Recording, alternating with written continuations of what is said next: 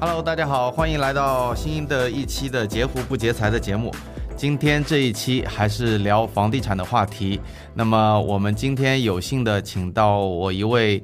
老朋友，也是一位群友。呃，他是一位上海的呃普通的购房者，但是呢，对上海买房子也投入了很大精力，做了很多研究。所以呢，今天想请他来上节目聊聊他这两年多的时间的买房心得。那我们一起来探讨一下上海楼市的方方面面。我先给大家介绍一下，他叫飞哥，飞哥跟大家打打个招呼吧。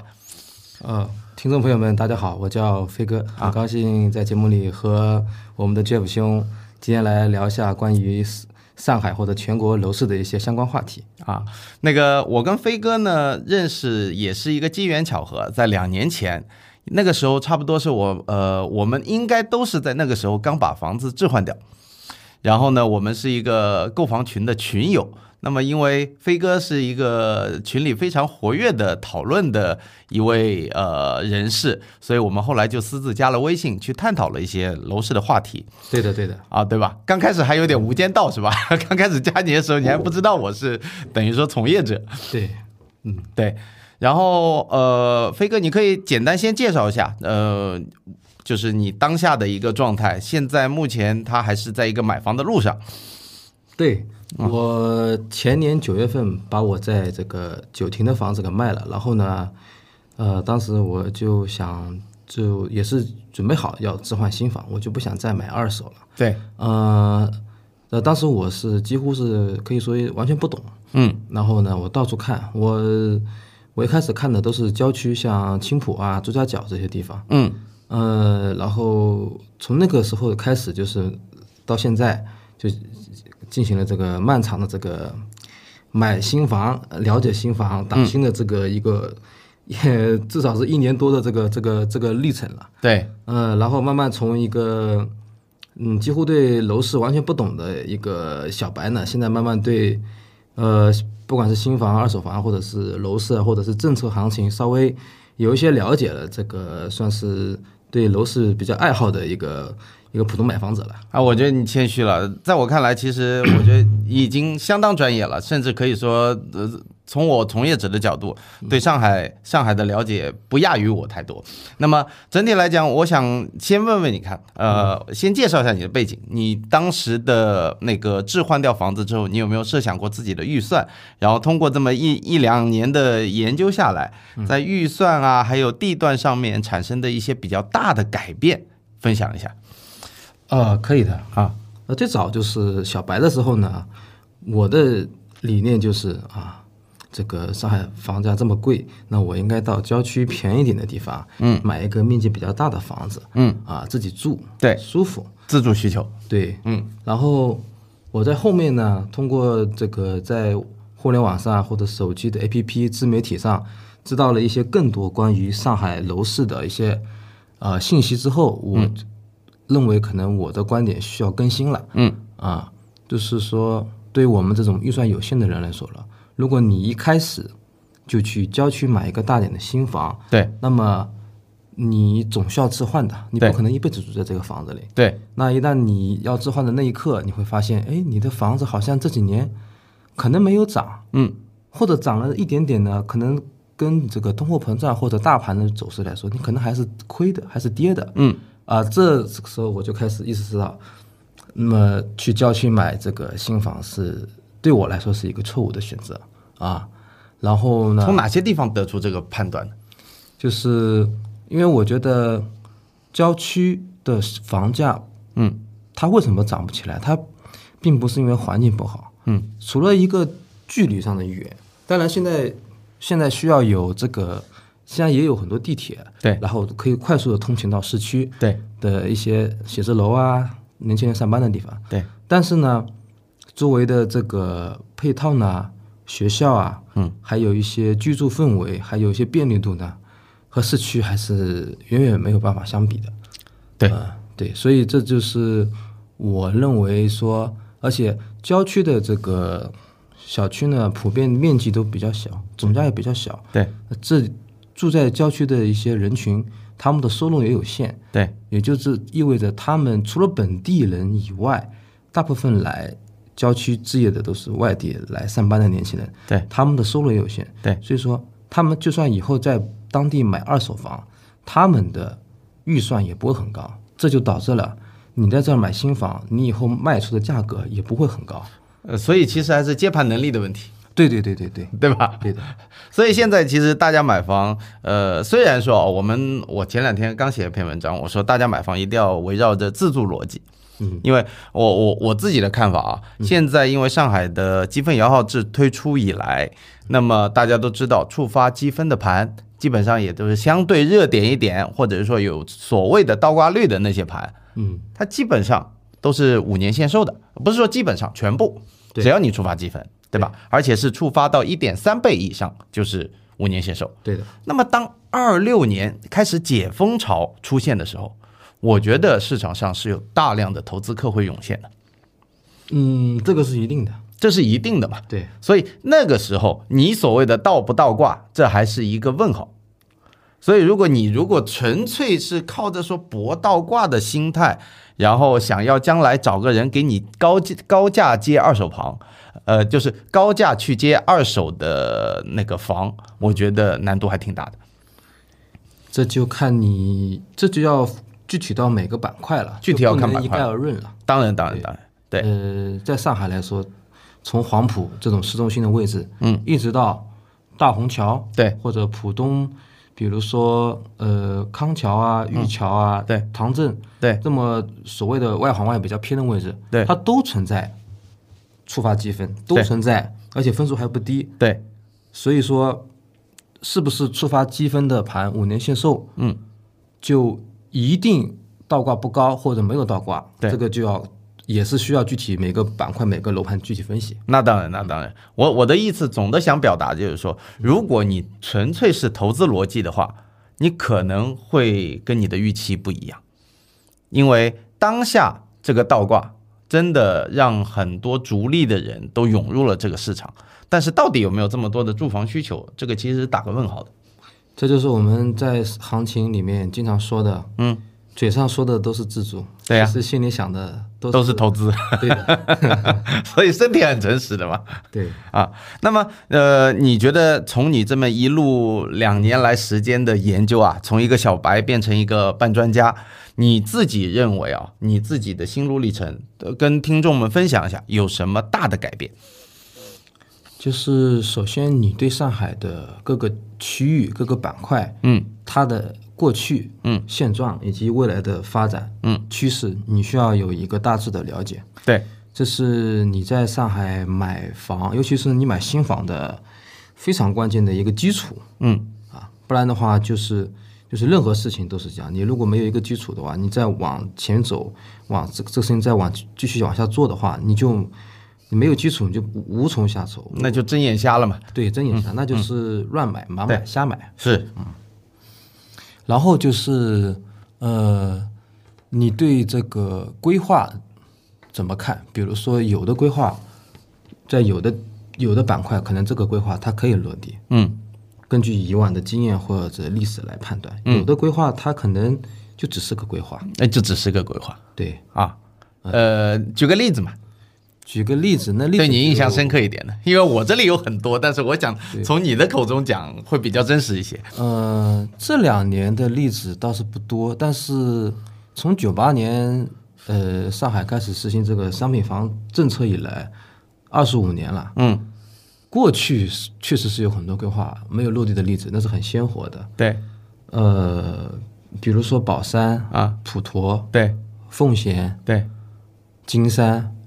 肯肯定还有很多。呃，但是主要是集中在这几个区域。嗯。啊，嗯，我们当时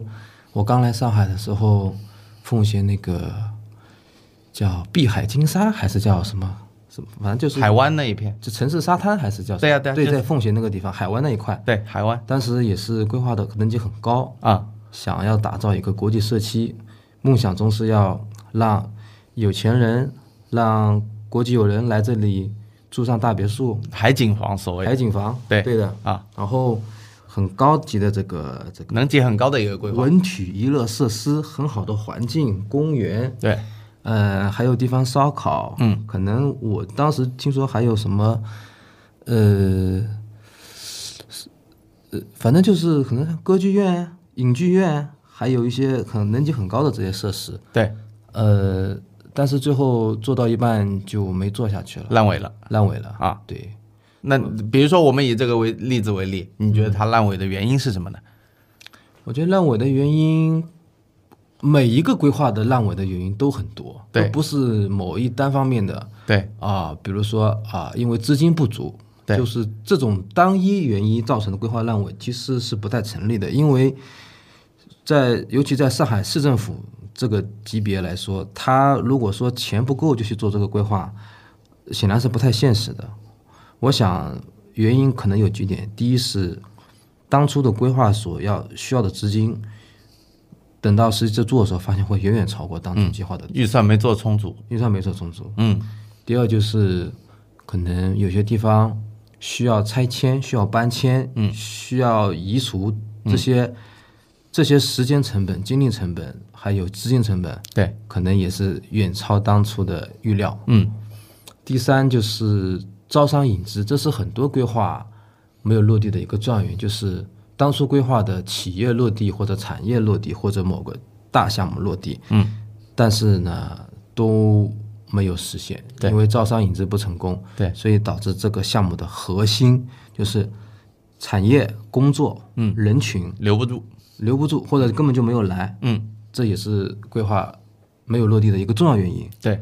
呃，当然还有可能中间，比如说一些，比如说领导换届啊，嗯或者是后面的领导可能对这个规划不认可啊，对，觉得做的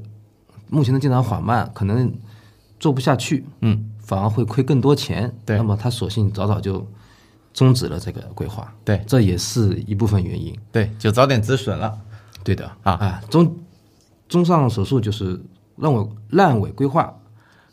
原因原因就是千千这几条个因，哎，清朝，但是主要是这这上面这几个因素。对，以以以刚刚那个例子嘛，我们大家其实可以当做一个案例来分析嘛，就是奉贤海湾。我其实也研研究过这个地方，那里有一个好像很有名的盘叫什么棕榈湾啊，不知道什么的啊，对，啊，对吧？对然后呃，我我我有有段时间我闲来无事去查阅了一下它的价格，它在两千年初，大概是二零零五年左右吧，我具体不记得它什么时候开盘的，卖八千块钱。嗯然后呢，它现在的二手房呢卖一万八，嗯，也就是说，这么十几年过去了之后，它涨了一倍多一点点，对那其实是远远跑输大盘的，连通胀都追不上。对因为十几年前，呃，十几年啊，如果你闭着眼睛买上海内环，差不多二零零五年买到现在，你平均涨幅大概在六到八倍以上对啊是，的嗯呃，最最牛的地方可能能涨到十五倍。嗯对的，所以所以这个地方呢，那你这个还就是非常巨大的差距就显现出来了。那那个地方呢，呃，说你刚刚飞哥也总结了，一个呢是它的呃财力，首先。那边奉贤海湾，它确实奉贤整个区的 GDP 啊，包括人均 GDP 啊，在上海相对来讲啊比较靠后一点。那财力呢，可能不是最主要的一个原因，我觉得最主要原因那个地方就太偏远了。它所谓打造的那种什么海湾呐、或者是这种呃海景房啊，那你要看看上海的海景，那是什么颜色的海？它可不是碧水蓝天啊， 对的，它是灰色的海，所以不存在海景。这首先你没有稀缺稀缺性去吸引有钱人。第二个呢，你从那边开车到人民广场，少说也得五十几公里吧。对的，所以你开车这里，当时呢又没有那么快速的一个路网，没有所谓的高架桥。零几年的时候，你开到市区接近两个小时，谁受得了？对的，谁受得了？那距离远是第二大原因，第三大原因呢，就是它那里刚开始造的一些所谓的别墅区，别墅就知道密度很低，住的人少，三百平住住四个人，对吧？市区的三百平能住四百个人， 就是如果以心理就理的那种密度来算的话有，可能的，对吧？所以你那边不可能撑得起任何的商业，在那个时时时代来看的话，对所以你商业起不来，没有稀缺资源，交通又不好，那你不可能有配套的医院、学校或者什么东西的配套，再加上没工作机会对啊，所以这个烂尾，我觉得如果站在现在啊，我们有一点像上上帝视角去回望过去，它就是一个必然的现象。对，那从这些逻辑来看，其实将来哪些地方上海规划会烂尾，我们还能七七八八的通过这样呃类似的逻辑去推演一下。然后还有最后一点要补充的就是说，很重要的看看这个呃地方会不会烂尾，还有一个是看执行力。这个就这个东西呢，比较不是一两句话能说清楚，对也需要你在上海至少待到五年以上，对你才对各个区的执行力稍微有一些初步的了解。对我在上海待了差不多二十年了，对我一直住在松江酒店，对那我很少出其他区域，大大概也就去个七宝，对最多去个徐家汇了。对在远的地方我几乎就不会去，嗯，所以我当时是这住在前十几年嘛，我对上海的这个所所谓的各个区的执行力，或者市政府的执行力，或者各个街道乡镇执行力，我是没有任何概念的。没感觉，对，只有到什么开始真正的研究了楼市、楼市新房，对，有些行情之后啊，看看大家所说的一些信息交流一下，本地人他们在当地这么多年了，他们对这个政府的这个情况是比我们了解的。肯定的，啊，我们综合了一下信息啊，我发现啊，原来上海虽然是一个直辖市，是由市政府在统一管理，但是呢，很多规划、很多建设、很多这个交通、学校、医院这些统一的建设，其实很多时候是区里在做，对，市里并不会管。对尤其你能级不是特别高，对，像临港啊或者陆家嘴这种啊，这都上升到国家层面了，就另当别论了。另当别论。大部分的普通的规划和建设都是区来管。那么上海十六个区，那每个区的你说的执行力，那就是千差万别。对呀、那总的一条来说，就是说市区的执行力要高于郊区对，啊。就领导班子的所谓能力的差别嘛。我觉得能力是肯定有差别，还有就是眼光。你一直待在市区，你看到市区原来的建设、对原来的基础，和你在五大新城郊区，啊，就是没有规划之前的那种基础、那种现状，嗯，你在这个地方不同地方待着时间久了，你的感受不同，你的想法不同，你的理解也不同，对你对自己地区的能级、嗯规划或者建设的效率执行力，你自己对于领导来说，你自己可能首先和市区的领导，你想法就不一样，或者说你得出得出的结论就不一样，对然后再加上郊区的各个政府的领导，可能见的世面也少啊，嗯，呃，也接触不到一些优质的企业、嗯优质的开发商，嗯啊，优质的运营商，对那么可能就会形成一个恶性循环，到后面就是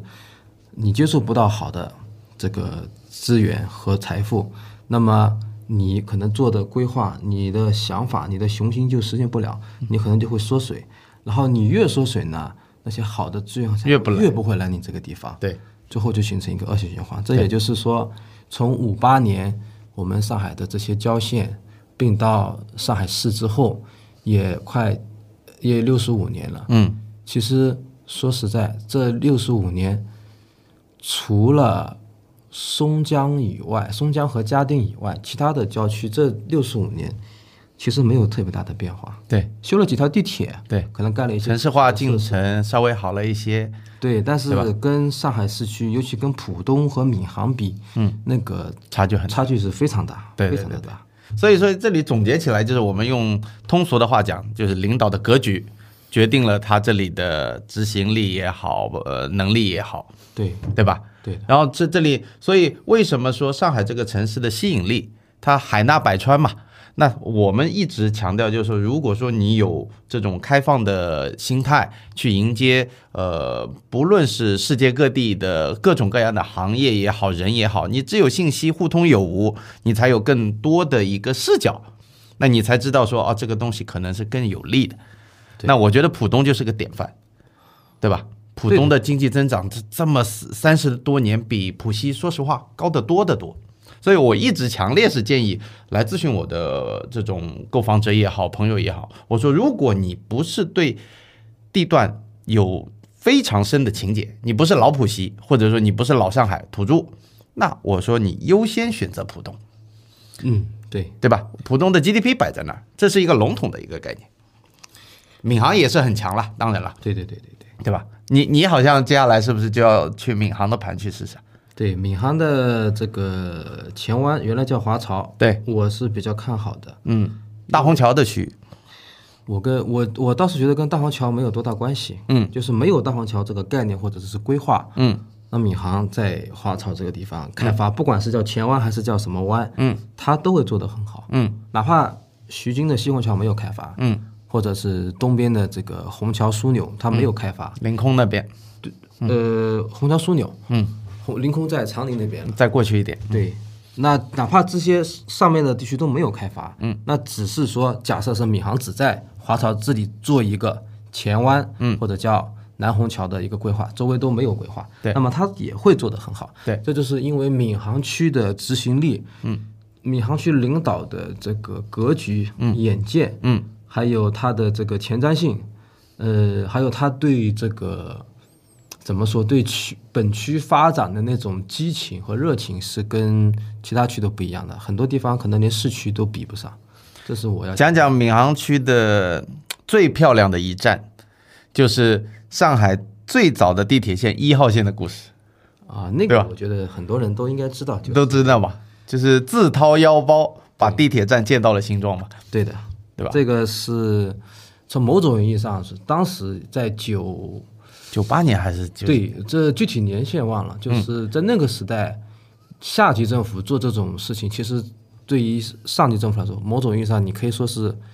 不能说是违法吧，但至少是越格越线了。越级了，啊、越级嗯了，就是对于这个在对于官场的这种一个这个生态圈里面，你是不符合这个潜规则的。嗯，就是你按理说是你区级政府你要做一些大的规划，嗯，像地铁这种大的规划，你要申请，你需要去请示，对而不是说我以一个好像就是普通人和普通人之间做一个交易、做一个商业的这个行为去把它做去。因为地铁虽然说是要钱，但地铁更多的是一个全市级的规划，对而不是说啊，我哪个区我有钱啊，我就想自己造地铁，对不需要市级政府的批准，这是不可能的。对啊，那么他做这个决定在当时可以说是很大胆的。对哪怕到现在二零二三年，任何一个区政府说啊，我有钱，我自己有钱，我不需要市政府出钱，我自己就能盖几站地铁或者盖一条地铁线，那其实也是对市政府来说，这也是一个很大的挑战，或者说他需要去。重新审视一下你这个规划，你这个资金是不是用在正途上，会不会浪费纳税人的钱？嗯，那当时闵行区政府，我觉得在当时就表现出跟周围所有，因为当时闵行严格意义上不算市区，对，郊区嘛，对它嗯那个时候还是一个郊区的定位，所以它的这个举动和这个行为让让全上海所有的郊区都相形见绌。嗯啊，当时他们不要说没有资金，有资金，我估计其他郊区很紧张嗯也不会去做这个事情。他们要么就是想过，可能不敢去做；要么嗯就是根本连这种想法概念都没有过其实风险是很高的那个时候，啊。对，当时造条地，铁成本很高，当时闵行被叫闵大荒嘛，对就是你把地铁延伸到这个郊区，因为当时的上海的所谓的真正的市区，其实基本上就在内环内环内。九十年代内环差不多大，就是城区嘛。对，所谓的中外环那个时候其实也是非常的，不能说偏吧，至少是非常的建设的非常差，就跟城郊结合部没有什么太大的区嗯别。嗯嗯嗯嗯啊，除了一个古美以外，啊，嗯，那么。所以当当时把这个地铁引到新庄一个外环外的一个板块，嗯，然后我也不知道他当时做了有没有像现在这种市场调查研究，因为那个时候并不是互联网时代，并不是大数据时代。嗯，很多数据你是要，如果你真的要去研究一个地铁到底这个通了之后，也没有参考性的。没有参考性第一条啊，啊，而且你要去做这个大数据研究，你得花派很多人去对实地的花长时间去研究。对，所以当初他这个怎么，我我估计要么他就没做这个研究，直接就大胆的就就想到以后，嗯，可能再过五年十年，嗯，闵行新庄这个地方一定会，嗯，因为这个地铁有大的发展，而不会说我造了这个地铁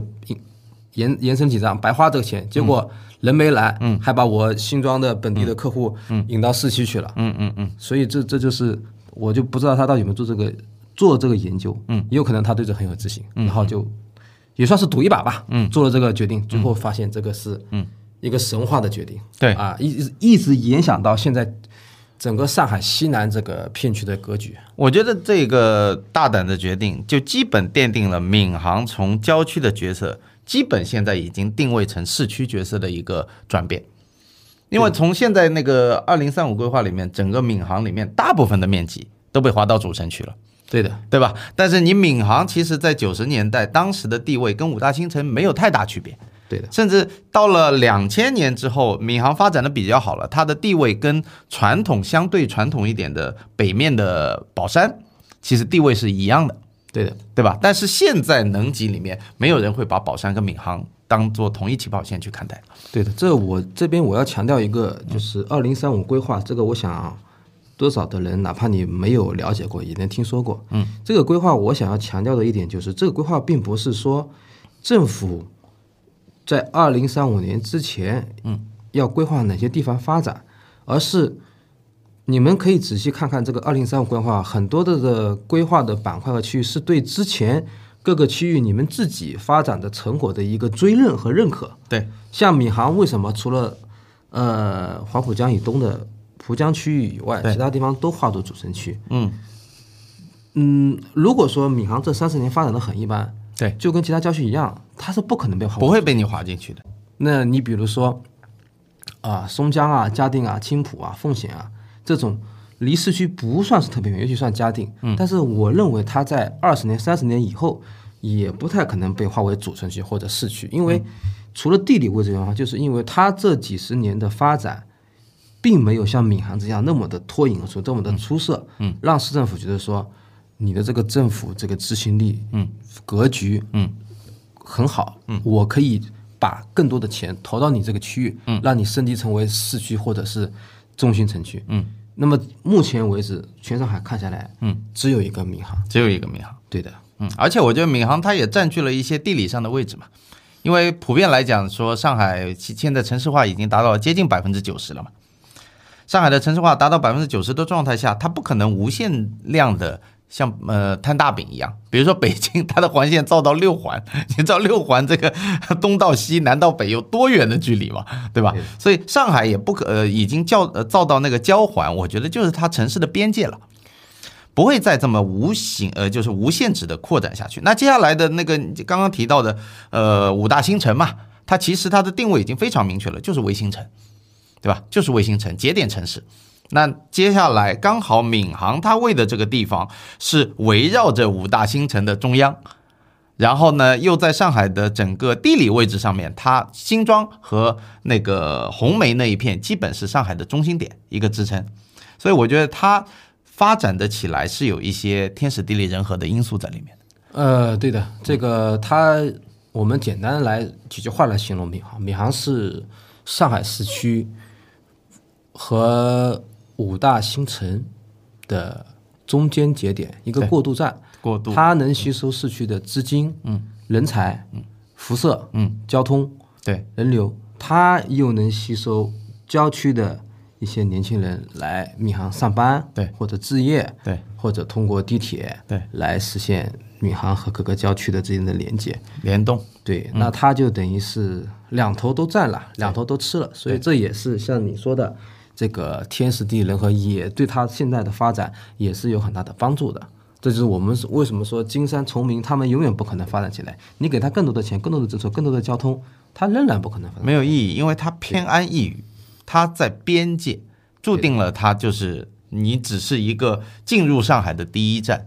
对对吧？那你真的没办法了。那但是现在我觉得，只要你是一个正常的年轻人上班的新上海人，他不可能买房去买到崇明去的。我我给你分享一个点啊，这个很有趣，它是上海地铁做的一个人呃热力图。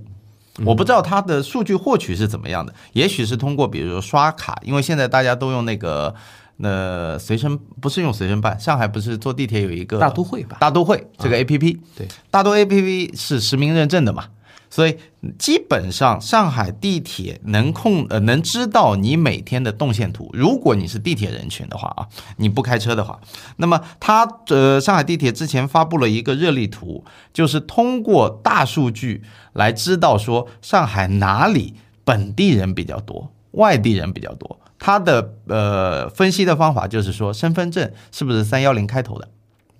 你知道哪呃全上海哪里本地人最多吗？就三幺零开头的，这个我确实不太了解。一个是你说刚刚说的崇明，没有新上海人去，就是外地人没有人去那里嗯，啊。第二个地方就是你刚刚提到过的，你在买房看房初期的那个地方，朱家角，哈，是吧？就朱家角青浦那边，他们是就是在上海人眼里，他们都叫本地人的。对的，全部居住在那里，可能就是原所谓的原住民吧，比较多一点，本来就是一直长期居住在那里。还有一个就崇明，所以说明那两个地方它其实没有什么外来的新新进的导入人口。那我们都知道你，你一个城市的不管是发展也好，房价也好，你靠本地人是拉不起来的，你一定要有新鲜血液注入你才可以，对吧？每个国国际大都市都是这样子。对的，那相反，哪两个地方是外地人最多的？我直接给你答案，一个是浦东，对，这个也很常见嘛，对因为呃浦呃老浦西他很多还是不愿意去浦东的嘛。对一个是浦呃浦东，因为它产业多，还有一个就是闵行。对闵行围绕着新庄这一大片，其实有非常非常多的工作机会，它周边的产业园也不错，然后呢，交通呃包括房价呢相对比较亲民一点，所以呢，呃第一步就像你说的，呃跳过五大呃新城这个价位段的新上海人的朋友购房者，可能很多人都不会忽视闵行。对，呃，这个价位基本上就是你在你可能买不了市区，嗯，买不了市区，但是，呃，在闵行和浦东，啊、或者说是在宝山的这个离市区比较近的地方，啊、会有你适合的这个价位的预算，大概在比如说五百到八百万这个一个预算区间，啊、可能市区你只能买老破小，但是在这个近郊，闵行、浦东、宝山，你可以买一个一百到一百三的这个一个新房，嗯，这对你，包括这些区域以后置换，尤其是浦东和闵行，嗯，以后置换二手，我不能说溢价多高，但是你出手是绝对快，嗯，只要你的价格合适，嗯，因为这边的产业人群多，嗯，需求多，嗯，又有很多地方有学区房这个概念，对，啊，可能很多也是置换的，它原来是两房，要要变成三房，三房变成四房。对那么这个需求呢，我认为是以后是永远不会断绝的。如果他没有资格或者没有分数买新房的话，嗯，那就会这里去看看当地的二手，嗯啊，这就是我对这个啊六五百到八百万的一个预算的人群，他们去的这些区域的一个行情的一个基本判断。它的需求嘛，基本上就是你你要的东西它都有，它可能不是每一样都顶级，但是它至少都让你面面俱到了。对的，就这样的一个逻辑。所以这个其实就是说，买房大家呃，这里听众们也可以呃，我虽然我的听众可能全国各地都有啊，但是我觉得逻辑是相通的。你买一个地方，你可以不不要这个地方某一项特别特别的强，但是你千万不要有短板。比如说你在郊区你没地铁，基本上就是一个非常大的短板。对的，对吧？然后你再呃以刚刚我们分析的这个闵行区，呃，特别是以新庄周围的一个辐射区为例的话，它其实跟市区比，它可能学校也不是顶级，然后商圈也不是顶级，但它面面俱到。所谓的平均化、均衡很重要，不要哪一项拔得太高，但也不要哪一项拔得太低。所以，呃，这可能给大家一个买房的思路上面的一个呃分享啊。那么讲还有讲到的就是关于我们在呃看房看了两年多了，那么从郊区的这个概念现在已经彻底放弃了，是吧？不会不会去考虑郊区了。那其实我我我想问你啊，经常会被人问到的一个问题，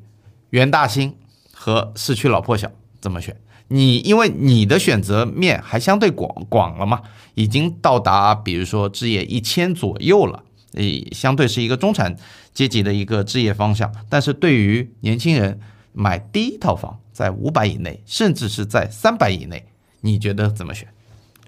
这是没办法的刚需的一个情况下的话，嗯，其实我现在的想法跟之前也有点变化。嗯，我现在认为，总预算五百以内的房子，新房，其实就，如果说你但凡有一点点希望它未来预期有增长的这个想法，那我就建议你就不要去购买，因为我认为上海新房市场五百万预算以内的新房，可以说投资价值为零，甚至可能是负数。这么极端吗？对的，嗯，呃，你你说说吧，五百万大概能买到什么地段？五百万，首先我们只说新房，我现在只说新房我先只不说新说对二手。嗯，那么新房的话，你肯定是首先你进不了，几乎进不了，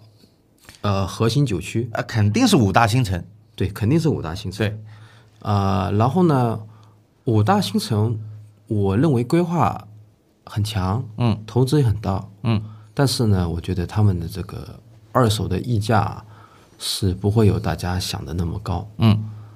嗯，但凡有一点点倒挂，有一点点溢价的新房的那个分数，可能又是刚来上海的年轻人他可能不够的，六十分左右。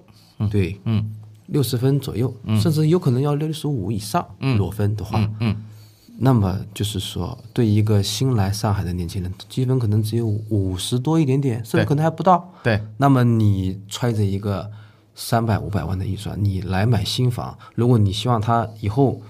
有一点点的涨幅，或者说跑赢大盘、跑赢通胀，嗯我个人认为，除非是上海或全国有一波跟以前一样的，一六年的，或者是零八年的，嗯，或者是一二一三年的那种大的政策、大的刺激，对那个整体的涨幅上来了。对，除了这个以外，嗯，那么基本上是没有跑赢大盘的希望，对跑赢通胀可能都没有。这就是我现在我最新的目前的持的一个观点，嗯，就是简单一句话就是五百万以下嗯不要来买上海的新 房。对，这就是我目前的观点。嗯，OK，只有极个别的，比如说原来在徐泾大虹桥或者在照相的这个 TOD，嗯，一些小的两房，嗯，到低楼层可能在五百万以下，嗯，啊，这个线上六楼以下的这些房子，啊，这种房子可以可以勉强购买，嗯，嗯，然后再往下那就就没有了。其实这点观点我们呃应该说是不谋而合吧。我的跟你看法是一致的。那当然了，我我我的线设的比你要再低一点。啊，我呢是呃，对于我的咨询客户来讲，我说三百万以下的预算，审视一下，不要在上海买房。对，呃，当然了，我我说的是三百万以下，包括二手啊。原因很简单，因为三百万以下你买到的只有两种产品，一种就是市区老破小里面的还没有好地段、没有学区、没有配套的，就一百多万、两百万的，是市区老破小里面相对还是比较靠后的。还有一种就是在超远郊，你三百万，你如果是呃郊区买二手房，郊区的房龄在十几年甚至二十年的老房子。如果是新房的话，那你在五大新城，你只能买五大新城相对能级非常靠后的板块了，你绝对买不到五大新城的核心区，除了临港，对的，对的，除了临港，对的，啊，所以临港发生了什么嘛？大家都知道了，对吧？二手房最高峰的时候达到过七万，现在均价成交也就在四万左右。那个叫陆家嘴滴水连岸吧，好像我记得 啊，反正，反正当年啊，二一年的时候，二零年和二一年的时候，真的我身边有好几组朋友，大因为那个时候临港超级热啊，很热。然后都在投资临港，然后二零年和二一年临港刚好新房的供应量又很少，大家都去看二二手嘛，他他跑来问我说：“临港能不能买？”我说：“就六十公里，你愿意去吗？”就是说我我一般问他们第一个问题就是我们生活在上海，你呃是来了多久？举个例子，飞哥已经快二十年了，是吧？嗯，对，我在上海十五年了，我一次临港都没有去过，你去过吗？我就去过一次，你就去过一次，我结是束了。我是去玩的，我没有把它当成上海。对啊，你就把它对我来当说旅游的嘛。对的，对我来说它是可能像苏州、嘉兴、杭州，对的，这是一个跟上海没有几乎没有关系的一个地方。对，所以呢，只要这一个问题问过去，他说我没有去过，好，结束我们的话题，conversation over，就不用再聊下去了。你买它干嘛？你十几年都不会去的一个地方，它会有任何能级存在吗？不要说什么国家的规划或者是特斯拉在旁边，那些跟你没有关系，那是当地的就业人群的事情，他要有地方住。但是对于投资来讲，我觉得那里就是一个，呃，不能说天坑吧，但至少不是一个好选项。啊，所以很简单。那么，呃，刚刚讲到，就是说你的标准是新房五百万以下，我的标准是三百万以下，不管新房二手房，尽量不要在上海买。那么，呃，讲起来挺扎心的，而且你也去看看那个二手房的成交数据，其实三百万以下还占了整个二手房成交的接近百分之二十五。这个就是说，这个数据确实不会骗人，大部分成交都是在三百万、五百万以下的一个区间，可能百分之八十都在五百万以下，百分之七十在三百万以下，大概啊。对这个这个这个成交数据对啊、然后我们再回到那个问题，就是说远大新和老破小，对那如果我们超出五百万呢？五百万以上的这个预算，对远大新和老破小，对，呃，嗯我觉得这个这个就有点不是一句两句话能说清楚，或者说，嗯，比如说五百到八万这个预算，嗯，我倾向于买远大型，嗯，但是你说老破小就比远大型差吗？我觉得也不一定，因为老破小，上海的老破小非常的复杂，对嗯，房首先房子很多，对然后分布的各个区域，对每个小区周围的板块规划、能级配套、学校对，都不一样，样，不一样。对，所以这个，不能一概而论。所以为什么我我一直说，我说二手买二手比买新房的难度是要难一百倍，对因为新房其实说实话，你可以把它数据化。对现在是互联网时代，各个自媒体、各个 APP 你都能关注，啊，有什么消息，什么什么时候论筹，什么时候联动价多少，户型面积、楼层，你大概看一下，用个两三天，你基本上能把这一批次的所有的认筹情况能了解，至少能了解个皮毛。嗯，但是二手是需要你一家门店一家门店，一个楼盘一个楼盘去踩的。老话说，你没有踩过两百个楼盘，嗯，不要说你懂二手房，嗯，那么就是为什么二手房很困难很难？嗯，那你具体到我，你问我，老婆小和远大新，嗯，这个东西我没法一一个简单的答案回答你。对，看个人需求吧。对，看个人需求。对那么我认为，嗯，老破小就是它，你买它的就是只需要想好你自己为什么买这个老破小，嗯，你是因为它的地段好，嗯，有地铁，嗯，还是这个是学区房，嗯，还是周围离你上班近，对嗯，我认为有地啊、我认为有学校和上班近，应该是你买二手老破小的一个最重要的这两个最重要的核心因素。素。对的，嗯，如果只是因为配套，嗯，或者是啊、你觉得自己比较繁华啊，有人气啊，嗯，嗯呃，我觉得你买或者是最简单的住惯了，啊，对我就不喜欢郊区那种偏的感觉、荒的感觉，对我就喜欢热闹这个市区热闹，有烟火气。对因为这种人可能同时他也不喜欢浦东对啊。当然，我不能只局限于这个人群，还有还有可能这种很多外地来的年轻人，他就没有这些概念，他也没有上海市区的这个居住经历，他并没有特别的喜好，他只是单纯的问啊，远大新和老母小怎么选？嗯，我不知道，谁能帮帮我？嗯，来解决这个，嗯，他这个对他来说这是一个非常大的一个问题。对啊，不但涉及到居住质量，嗯，通勤距离对有没有学校，对也涉及到它以后再卖出去的这个二手的一个价格，能不能不说有多少的溢价，至少说能够保值，跑赢通胀，跑赢大盘。对，因为这个事情确实不是简单两三句话能说清楚的而且也相当复杂。啊，对的，相当的复杂。我、哦我我想我想来归纳一下啊，就是关于老破小和远大新，其实它没有一个标准答案，但是呢，综合来讲呢，我们呃达成共识的一点呢，就是四五百万以下呢，尽量新房也就不要碰。然后呢，但是四五百万这一个预算段呢，在上海买老破小，认认真真的去挑，它其实是能跑赢大盘的，这有一些地方。对，这个就是引申话题，就是怎么样买老破小，嗯这就是另外一个话题，就是说这需要技巧，需要经验，对需要你彩排，需要你包括跟当地的中介，五年以上从业的中介，嗯对好好聊一聊这个板块，对他很清楚对历史成交，对现状，对未来发展的趋势，哪个楼盘有个什么出了什么事儿，对啊，哪个楼盘，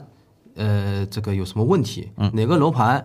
住着谁谁谁谁谁，啊，这个他等于是老地头蛇了。你需要在你购买二手房之后，认认真真的跟这些中介去沟通、去交流，那么对你的买房的这个抉择、决策有非常大的帮助。而且像你刚刚说的，你必须要踩过无数的盘，对的，因为任何一个老中介，他只能覆盖他方圆五公里的范围内，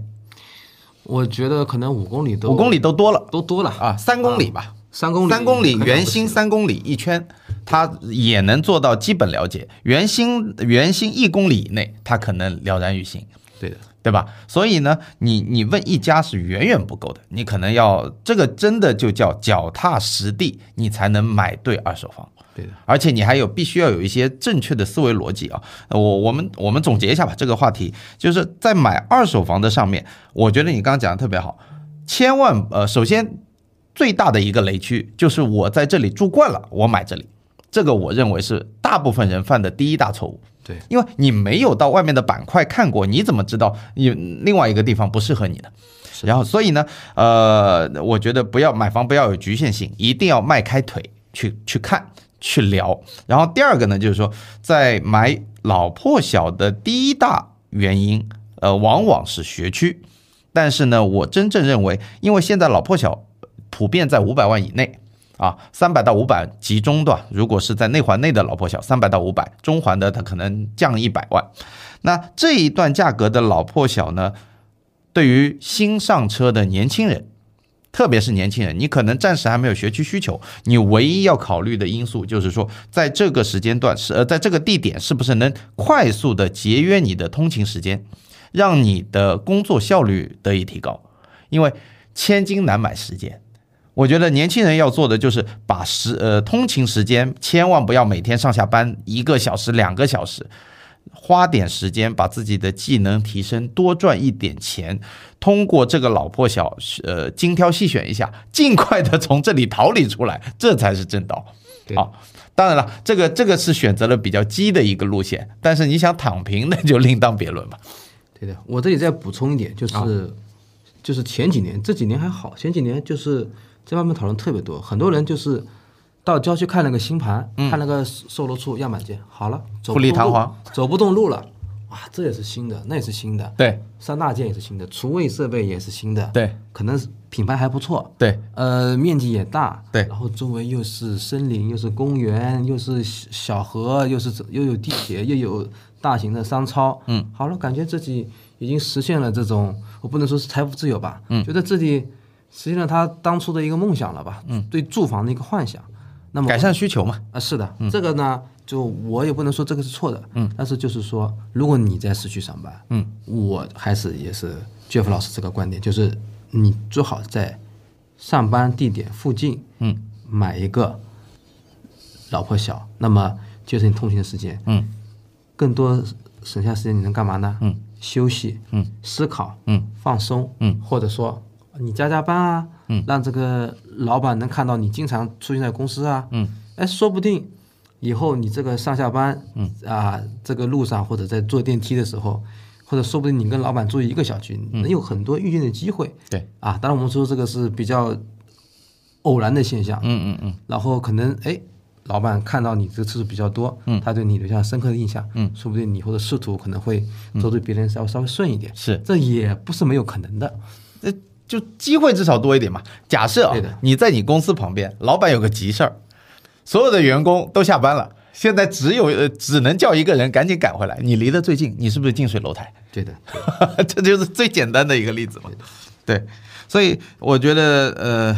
是老婆小，当然啦，我觉得有的时候很无奈啊。呃，但是这个就看个人的需求吧，还有包括刚刚我们讲到的新房，看了富丽堂皇，或者是说呃精致装修的这些样板房啊什么的，迈不开迈不开腿的状况，其实很多人冲动消费，我见得多了。啊，觉得说啊这里面这个房子造的多漂亮多漂亮，我就直接刷卡了，爸爸的卡嘛， 对不对？但是呢，我我这里要公正的说一句啊，现在上海买新房，装修是最不重要的。真的是最不重要的。你唯一可以变的就是把装修砸掉，你不能变的是地段配套规划、行政区这些东西，你都无能为力。这个就是我们说的买房的基础。对，装修在可以说在任何时候都不重要，都不以重前也不重要。二手房也不重要，新房也不重要。然后我们这里要说一个区别，就是装修和品质是我不能说是两回事，至少是不完全是一回事。嗯，对，当然当然，对的，这个品质楼房我们可以待会儿再讲，但我们就说正常的主流的普通的新房的那个装修，对你以后出手溢价来说，可以说几乎没有任何帮助，尤其是在郊区。对，你要想接你盘的人，他对这个很关注吗？我觉得其实也一般，还是价格，嗯，还是这个地方有没有地铁，有没有学校，有没有基础的配套，对，包括你刚刚讲的品质，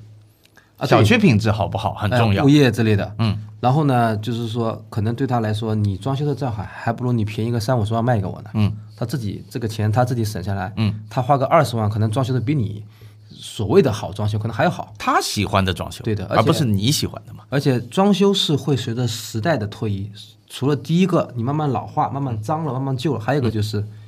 审美也在不断的进化。嗯对嗯可能你十年的房子，十年前装修到现在，嗯，九零后、零零后，你看这什么啊？红色系，红木，土豪啊，土了吧唧的，对他就叫那种简欧风啊，什么性冷淡风啊，对，他们喜欢这种时尚的。素水泥啊什么的。对的，对吧？嗯，而且在这里，因为我们接触的二手房的交易也挺多的，我们经常会跟二手的那些中介去交流市场的行情。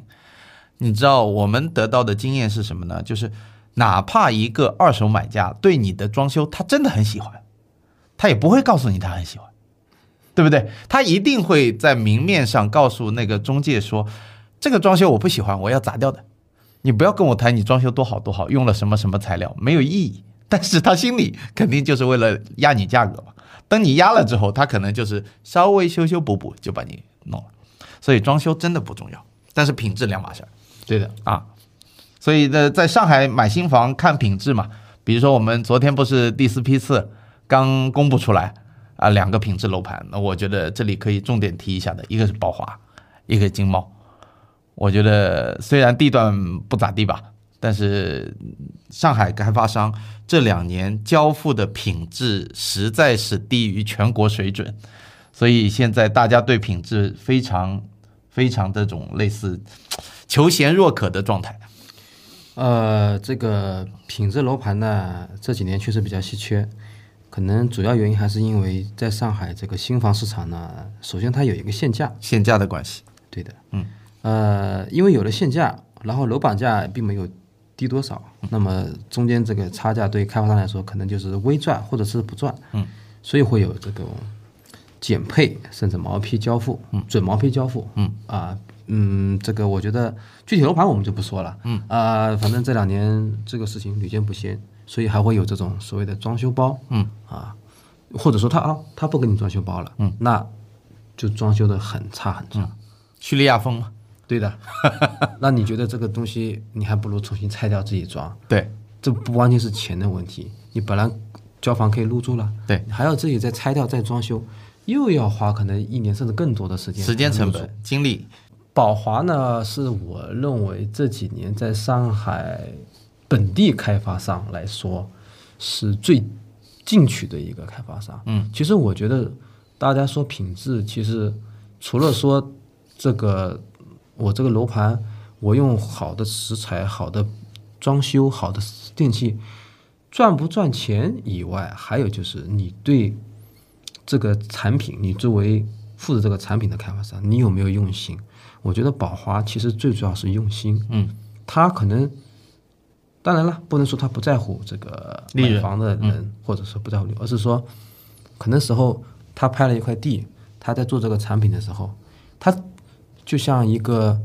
对这个事业有非常热情激情的一个人一样。嗯，他首先做这个事情是自己喜欢，嗯，我自己要做一个让我自己满意的东西，嗯，其次可能才是说让这个用户满意。就是他首先对自己有要求，而不是像主流的开放式市场，因为消费者需要这个，啊所以我做这个，然后做完之后我看看我能不能赚钱，如果不能赚钱，我是不是要把这个减了，把那个减了，然后啊就做一个折中的一个一个最后的一个选择，但是宝华。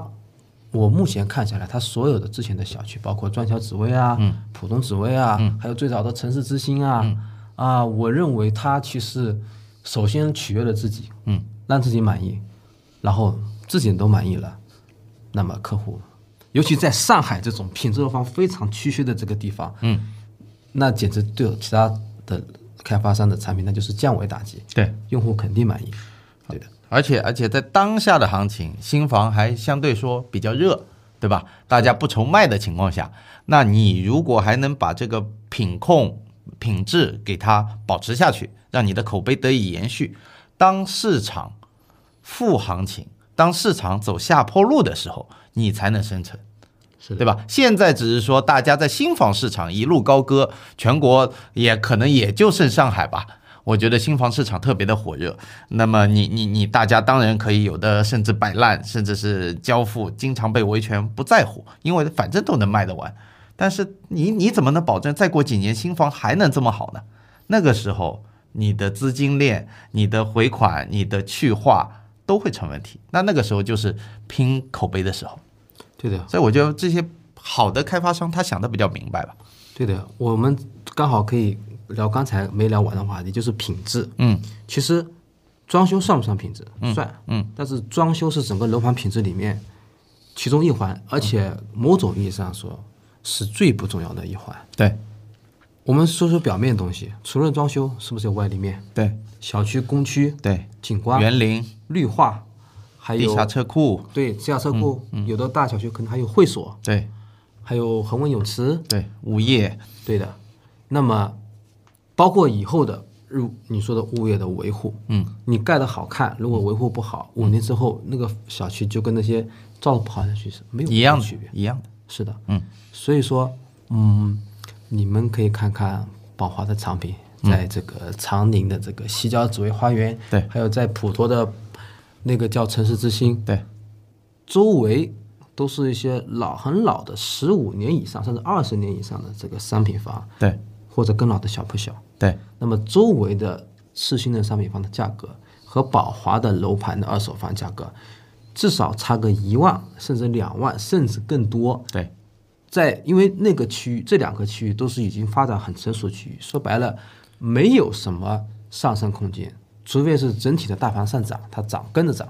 那么为什么会差差距这么大呢？到现在呢？你像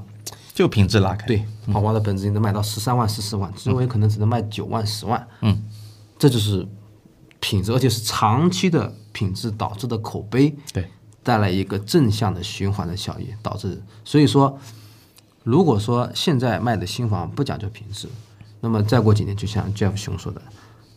如果哪天新房卖不动了，一二手倒挂没有了，嗯，那么没有人买了怎么办？对的，嗯，那个时候你已经习惯了这种高周转的，嗯，这个我只要把这个房交给你就行了，哪怕偶尔维个权我也无所谓的，嗯，你那个时候再想好好做产品，你的底下的工作人员、设计人员、研发人员可能都已经做不到了，能力不不不不允许了。对的，啊然后呢，这些品质开发商，像宝华或者是绿城、滨江，或者是其他的华润，那么他们每一代产品都做的比上代产品要好。上代产品做的很好了，口碑很好，但是他们还要继续研发、嗯、改进你的风格、你的用料、对你的比例、你的颜色、你的搭配、你的工区，对包括你的这个呃采光啊、楼间距啊、日照啊，还有不利因素的这个减少，他们可能每代产品都比上台上一代产品有精进。对可能到五年之后，你会发现，开发商和开发商之间已经拉开了非常大的差距。没错。到时候会出现一个什么情况呢？就像我们三五年前非常喜有上海有一大批人恒的粉丝是一样的，对很大一部分人他们只认人恒，对，这个品牌已经上升到一个有点像宗教的程度了。对对对对的，对对大家只认你，其他的楼盘我们都不买，我们只买仁恒的产品。对嗯那么很可能以后宝华就是下一个仁恒，对，那么它的产品哪怕是地段差一点，配套差一点，只要品质在、口碑在，嗯，它就不愁卖。对那么以后上海的新房市场就会有优胜劣汰，对那么就会形成下一轮新的格局。这就是我要说的品质。对，从宏观数据上面啊，我来给你补充一下，就上海呢，一个呢是城市化率很高了，第二个呢是上海的城市更新也呃在“十四五”期间，还有包括前面的“十三五”期间，动迁力度很大。那动迁呢，主要围绕的是黄浦区，呃，包括老静安，呃，新静安，就是原来的闸北区，因为并区之后，它包括以苏河湾啊、西藏北路啊动迁，还有虹口、北外滩、东外滩的杨浦，对吧？等等等等地方，其实动迁力度很大。但是呢，这一批城市更新完了之后，上海可能城市更新已经会进入一个缓慢的通道，因为市区的它城市更新有一个界限，一个呢是危房。第二个呢是那种所谓的二级就里，就是你也已经影响到市容市貌了，那它会把你更新掉。那除此之外的话，你但凡看到你家里的，比如如果举个例子啊，如果是老破小的话，呃，老公房的话，他给你粉刷外立面，他给你加隔热层，他给你加装电梯，好了，那你 未来至少十年二十年，你没有动迁的希望了。所以为什么讲这个呃话题，就是想告诉大家，其实以后的新房供应不会说像我们当下这么多的一个体量。所以新房以后地皮会变少，你开发商的机会变少。那么一方面呢，说明是那个土地会越来越稀缺，但但是另外一方面，我觉得，呃，从目前的这个大环境来讲，我觉得楼市已经进入了不能说叫下下半场，应该是马上就到终点站的一个阶段了。今后可能大家的需求都是内卷的一个状态。内卷呢，也就存量竞争。那你存量竞争，如果你的品质不跟上，我为什么要去置换它呢？如果你是复制粘贴的产品，我干嘛去买它呢？对不对？所以这个是我我认为的一个维度啊。将来我觉得飞哥这讲的这一点，其实是上海大家的买房者苦于品质太久了。复制粘贴的产品真的看烂了，都是一百平，都是飞呃飞机户型或者是一个树厅旁边三个房间，大同小异。是的，这个反正就是一个工业化时代的产品嘛，对复制粘贴就好了。对也不需要研发户型，对也不需要去对工区有什么大的改造，反正就是这个成本最低嘛，嗯，然后又不会出错，嗯，呃，反正也能卖得掉，嗯，这就是为什么上海的品质，包括其实户型这个也是一种品质的一种体现。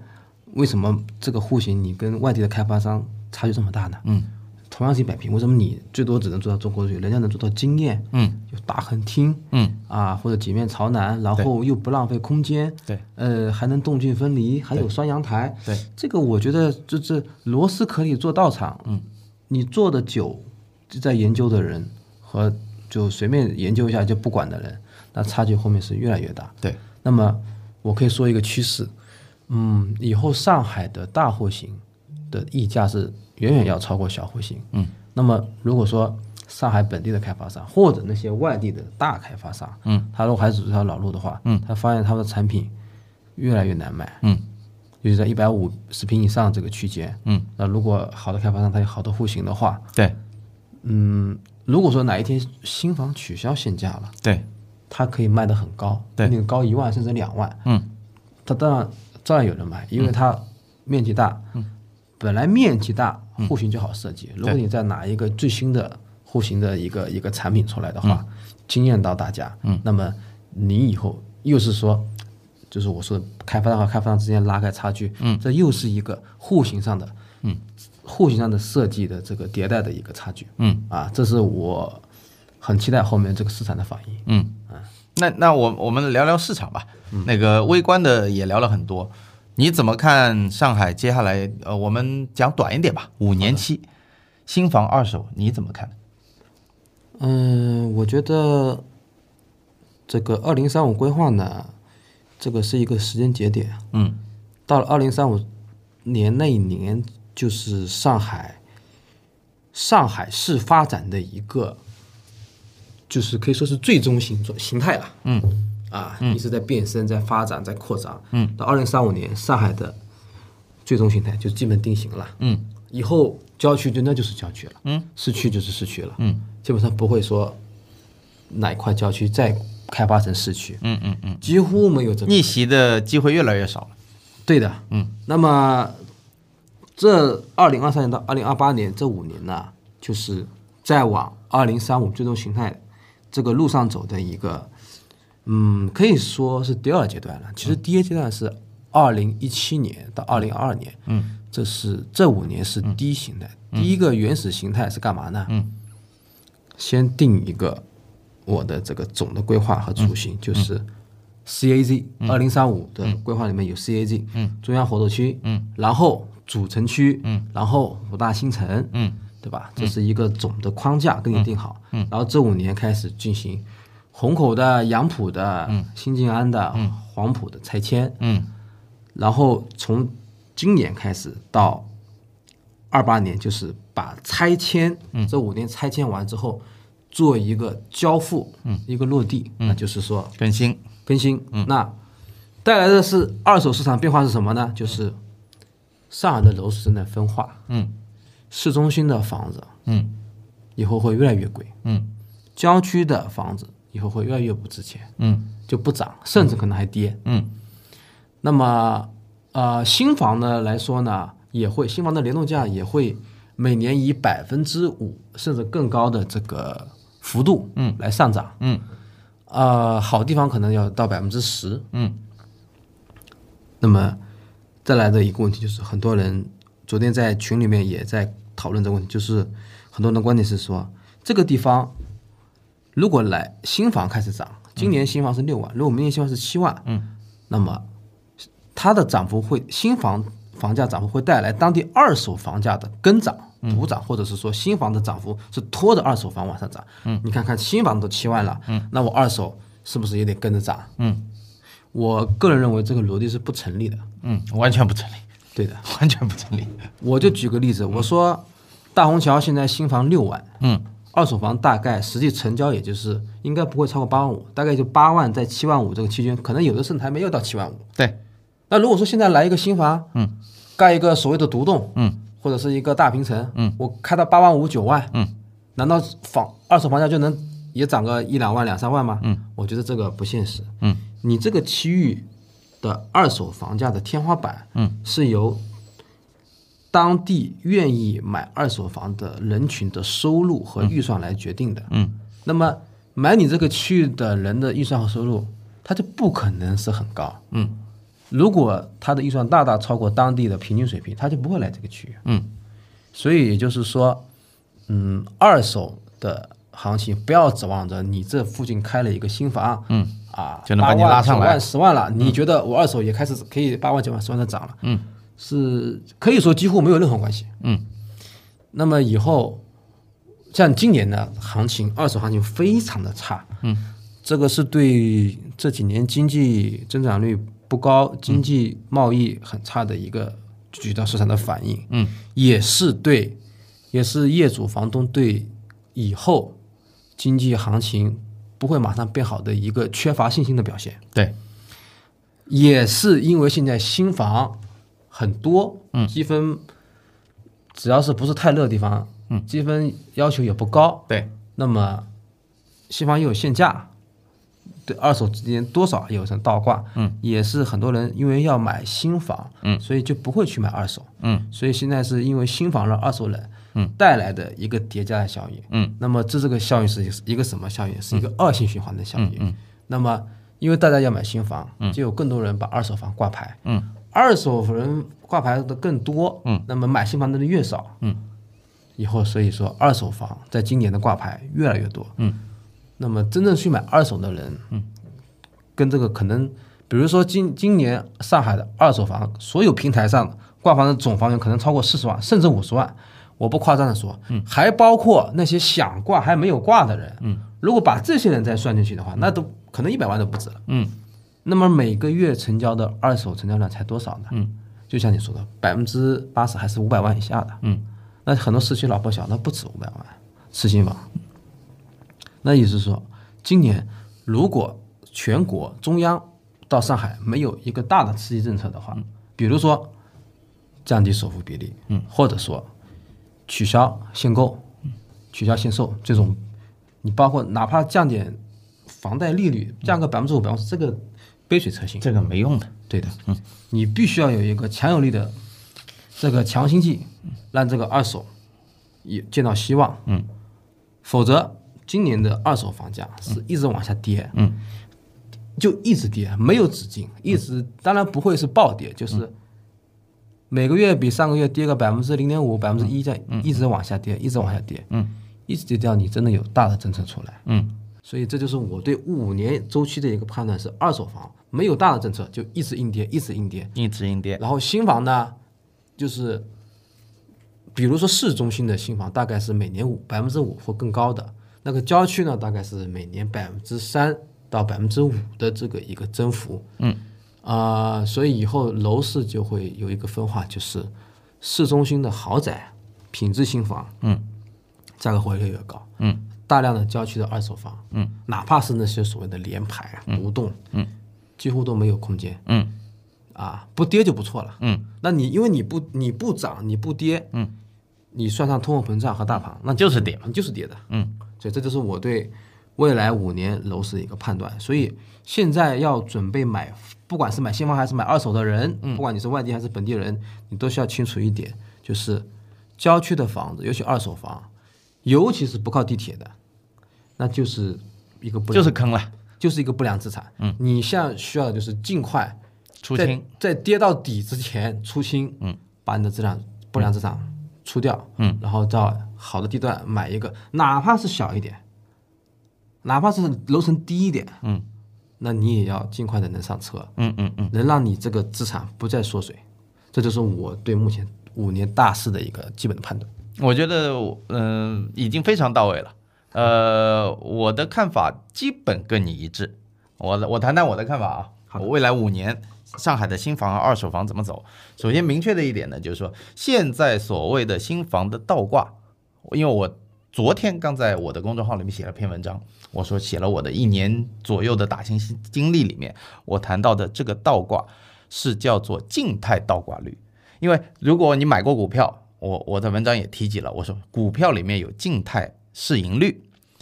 动态市盈率，还有一个叫做 TTM，对吧？三个不同的市盈率代表说你对这个估值体系啊的的价格贵不贵的一个认知嘛。所以二手房领域和新房领域的倒挂，只是你当下看到的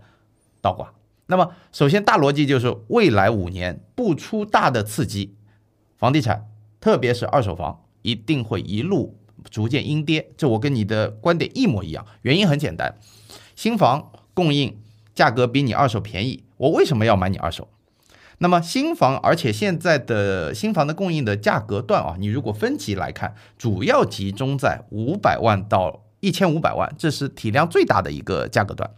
那么反映在二手市场的成交，你去看过呃今年三月份的数据，它反而是五百万以下的占在绝大多数。那这就已经很明显的告诉你一个原因，就是说在新房市场我没法替代的产品，我才去买二手。我只要在新房市场买得到的五百到一千五这个价格段的，我二手市场上几乎成交量就很少很少，大家都去买新了。明知道说新房比你二手现在挂牌价账面上看上去要便宜一些嘛，所以一新房被呃二手被新房压制，第二呢就是大家对于未来的不确定性，呃一点都不乐观，那么反映在挂牌量上面。飞哥刚讲的说，整个全网挂牌量多少，我们谁也没办法把这个量给讲清楚。但是我们能看到的，我给你分享一个数据，因为我跟大量的中介机构都会经常的去跟他们要一线的市场反馈。三月份的时候，链家挂牌内网，链家的内网挂牌大概是十三，刚刚突破十三万。四月我就在上个礼拜问他的时候是十四万出头，前天我在瑞虹新城，我在那边吃饭，然后等人的时候，我也顺便去门店去呃聊了几句，已经十四万十四万接近一千了，也就是说几乎是几天的时间，挂牌量增加一千套、两千套这样的速度在增加。别看说三月份啊、我们整个上海二手房成交了多少套？两万四左右是吧？对，两万多，两万，那接接近两万四嘛，呃，两万三千多。但是你要知道，卖了这么多里面，挂牌呃不买的有两万三千多，你卖的人更多啊，而且多得多得多。一旦这样的市场那个状况形成，就是说你每到一个小区，它都有十套甚至二十套、三十套的挂牌量，那你挑挑拣拣的时候，谁最便宜我买谁的。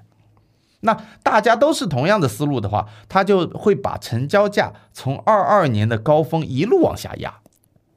没有刺激政策，你就是一路硬点，就这么简单。世贸滨江挂了接近两百套房了，然后中原两湾城挂了接近三百套房了。你说这样一个天量，你要是住在这种小区，你怎么卖？你怎么卖？别看平均价格，世贸滨江能挂到十三万、十四万，最低成交价九万都有。所以这个就是一个很现实的问题。你想要套现，你想要出货，你现在必须要涨价啊！有的有的人来问我说，Jeff，那个我现在房价挂了五百万，人家出价只出到四百七，走不走？我说付款条件好吗？他说好，一个月内款清。我说赶紧签下，你过了这个村就没这个店了。真的就是这样子，你现在不签不签字，等到人家反应过来的时候，四百五了。所以呢，二手阴跌，我觉得短期来讲是一个趋势，呃，不会有任何改变。新房的价格也如你所说，每年以百分之三到五的速度在涨价。那至于说它接下来会涨到什么样的程度，一旦它的这个所谓的静态倒挂率，因为你二手在跌，新房在涨，按照目前的速度，不出三年，所谓的倒挂率就消失了。三年后，如果你新房在每年百分之五的速度，因为知道现在一年期存款利率才一点九啊，对吧？如果你每年还涨百分之五的话，你新房的速度涨得都太快了，就没人买了。那没人买，你会怎么办呢？促销，或者是你的联动价这种所谓的这些联动价，可能将来会有取消的一天，因为现在很简单嘛，你在二一年出台的二手房的核验价已经名存实亡了。我问银行的朋友，我还不只问了一家银行，他们说现在普通的二手房的商品房的评估价普遍在八五折以上了，八五折左右吧，甚至高的能到九五折。那你核验价从最最早最严的时候，他一千万的房子给你评估五百万，到现在一千万的房子能给你评估到九百万，这就是一个信号，名存实亡，对吧？那么就如你说的，没有刺激，或者说不解解开一些上海的所谓的紧箍咒，限购啊、限售啊、首付比例啊，甚至我昨天看到一个新的政策，说二呃二胎家庭首套房给你公积金多贷二十四万还是二十万？ 我说这有什么用？我们缺的是这二十万的贷款额度嘛， 我们缺的是本金啊， 对不对？对的。所以这这就是我大概的看法，啊我给你补充一下，就是我们两个基本一致。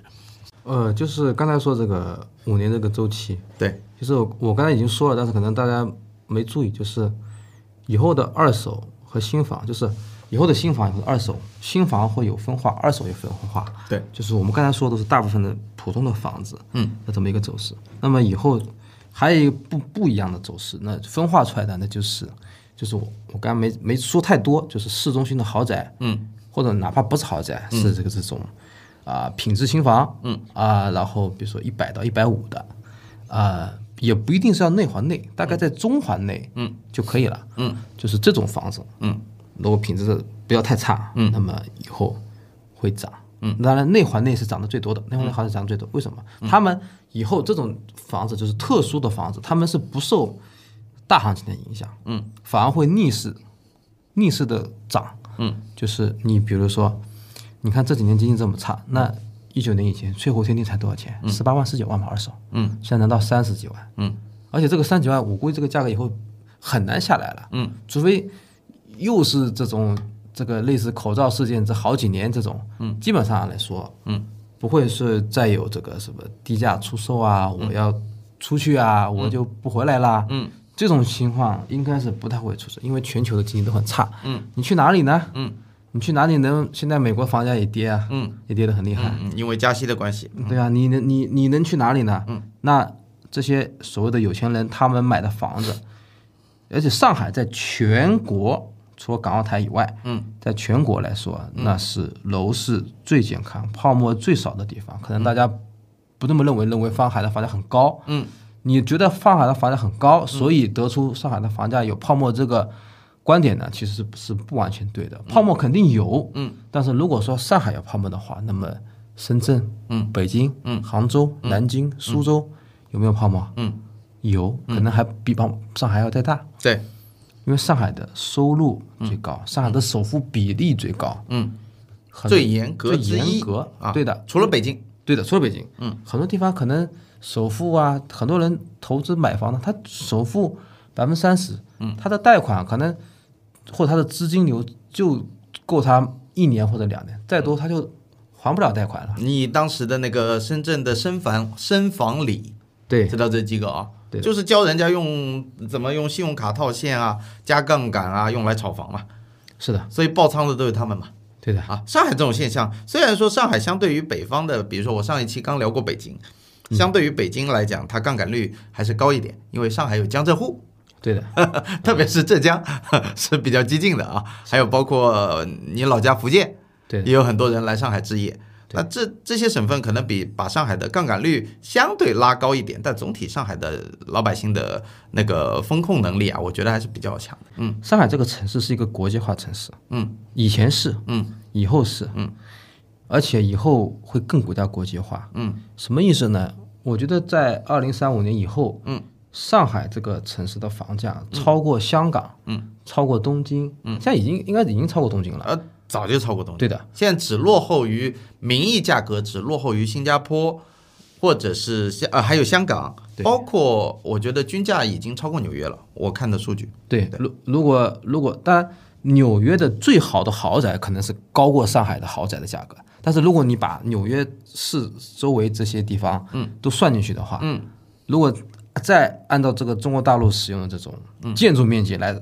把它算成使使用面积啊使的话，用面积，那你会发现，其实价格即使不超过也是差不多了，呃，就是超过，超过了我是吧我做过这方面调研，好的，上海的实用面积，你按照平均七五折商品房啊，平均七五折来折算完之后，仅次于香港，大概比香港便宜个百分之十到十五左右。而且香港因为加息的关系，香港呃，其实这两年包括香港人口流出很厉害，所以香港这两年房价都跌得挺厉害的。是的，特别是这种半山的豪宅啊，它这种出售，我我有我有看到一些新闻的，跌的呃